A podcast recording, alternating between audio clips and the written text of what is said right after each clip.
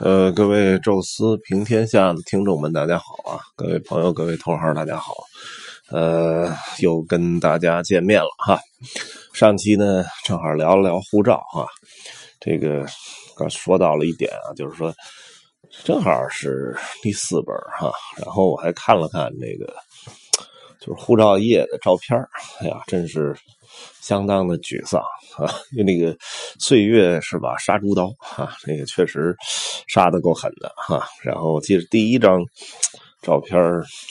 之清秀哈，这个整个人之这个爽朗。确实是不太一样。第二张就稍微有一点圆乎啊，但是还是很很很很工整啊，这个脸。然后第三张、第四套照片就基本没法看了，就现在这个形象啊，这个呃，头两天导游这个协会的这个大会去上去领奖。啊，然后发个照片，哎呀，这一对比更难受啊，所以还是得减肥啊，争取第五本护照的时候又恢复到那个，哎，第一个或者第二本护照时候那那个样子，哎，这是个目标吧。然后护照呢，呃，大致聊这么两句哈，咱们再稍微跟大家聊聊签证，正好呢，刚送的英签啊，英国签证出来了。啊，然后呢，咱们这个跟大家稍微的说两句，这个叨叨两句签证哈。呃，中国这个出境旅游市场真正活跃，还是我个人感觉还是两千年以后，而真正进入那种大众化、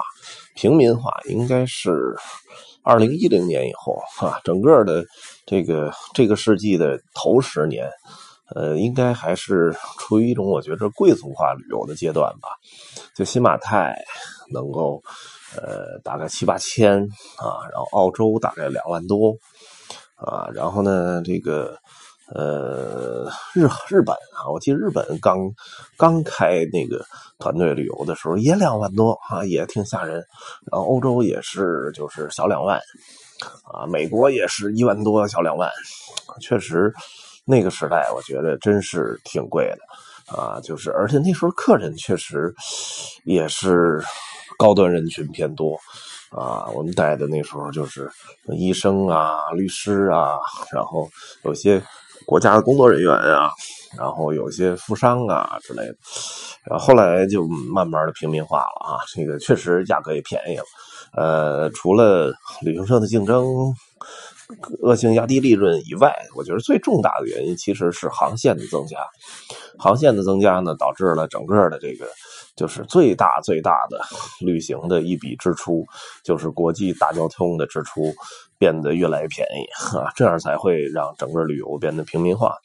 然后同时呢，因为中国的旅游的平民化，也导致了大量的人数基数增加。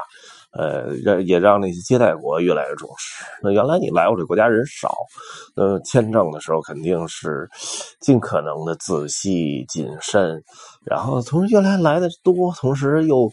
呃为我这国家不但是什么酒店呀，这个这个。这个汽车呀，这些有使用，同时呢，你还有大量的购物啊，还有一些各种消费啊，这些，呃，那为当地经济确实是有很很明显的晴雨表，呃，所以现在经常有时候说这中国制裁谁，就不不是专门说我什么什么武器禁运啊，或者经济制裁，说现在就是把你简单的列到旅游黑名单里。那可能都够你难受的哈，因为中国游客的这个量上来之后，就是很占据各国的市场啊，所以现在的签证呢也越来越宽松。我记得最开始我送这个，咱一个一个聊啊，一个地区一个地区聊。呃，最开始我送的签证的时候，呃，我记着就是几乎我出的所有国家都需要送签证啊。我记得我第一个去的免签的国家是马尔代夫。啊，然后当时进去之后，吭给你盖一张就免签了。哎呀，我这个我说这个还当时也还照了张相，我说这太太值得纪念了。呃，结果这个后来回来一查，那时候也挺逗啊，就是专门有那种那个文章啊，就是贬损咱们自己国家护照啊，咱也不知道是什么心情，反正那意思就是说中国在国际上有多不受欢迎吧。然后就哎呀，只有就我看了看，还有什么伊拉克啊，什么阿富汗，我就是特别想乐啊，因为这这个这个文章也不知道他从哪儿找到的根据啊。就是据我所知，伊拉克是需要签证的，而且还不容易签啊。这个因为你还得说清楚你要干嘛去，你的目的，然后当地甚至于还还得提供什么保证，因为安全确实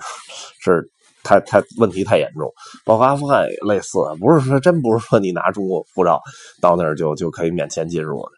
的，呃，但是确实有一些是对的，就是那些海岛，很多的海岛都是免签的啊，这个呃，这个因为确实这些海岛你也没地儿跑啊，这个当地要想找找那个，要想抓一些那个非法移民。简直太容易了啊！这海岛上人就是那些人，长得都黑黑的哈。然后你你潜逃到那儿哈，这个反正晒个三五年，你是肯定没他们那么黑啊。完了，人家都短小精悍的啊，你出了一大肚子，这玩意儿一逮就逮出来了哈。所以海岛一般第一是欢迎游客，就世界各国来都行，因为来了就要住酒店，就要躺在沙滩上啊，就要喝酒啊，就要玩快艇啊，这些你永远是。一个消费者啊，来了说你务工，这当地没没那么多能务工的地儿啊。然后，呃，所以海岛不不光是马尔代夫啊，那时候知道什么毛里求斯啊，还有什么，好像有好多的海岛都是那个免签，可以直接就直接免签进入啊。这个确实是，呃。一直就有啊，然后说虽然中国的护照越来越多吧，那么呃，这个中中国的持护照出出行的呃游客越来越多啊，所以咱这个护照很多地区也开始变得越来越宽松了。首先是好多落地签哈。我记着当年泰国是实行一直实行落地签，呃，但是尼泊尔好像还实行过哈。但是我那时候是第一次去尼泊尔，时候是叫免费签证啊，就是还还得要签啊，但是只不过不收你签证费。呃，那么有一些国家也也有类似的啊，因为签证这个东西，我一直琢磨着可能是各国大使馆的一个重要收入。就从大使馆的角度上讲，他很可能不愿意取消这签证，哪怕是呃这国家在欢迎你来，除非是政府下一文说我们就已经对中国免签了啊，就是两国总总元首一握手啊，签一谅解备忘录，那个可能就是大使馆就没法干这事儿。但是只要能签，他们还是愿意签，因为钱还是挣着了啊。所以呢，这个。呃，这签证我觉得在大使馆这个因素上也挺、挺、挺重要的哈。那么我先聊聊我我最常去的欧洲吧。欧洲在我刚开始去零九年、一零年这个时代，基本上是这么一个规矩，就是哪怕是你是导游啊。呃，你要第一次一定是单次签证啊，就无论你资料有多好啊，这那都没戏哈。然后你一定得单次签，第二次十有八九还是单次，第三次呢依然有可能是单次，但是也有可能给你三个月哈。然后反正你再拿一次单次，那第四次也一定是，就是给你一个多次签，叫三个月签证。三个月呢，特痛苦，啊，就是一般半年是九十天啊，那个限制你半年九十天入境，但是呢。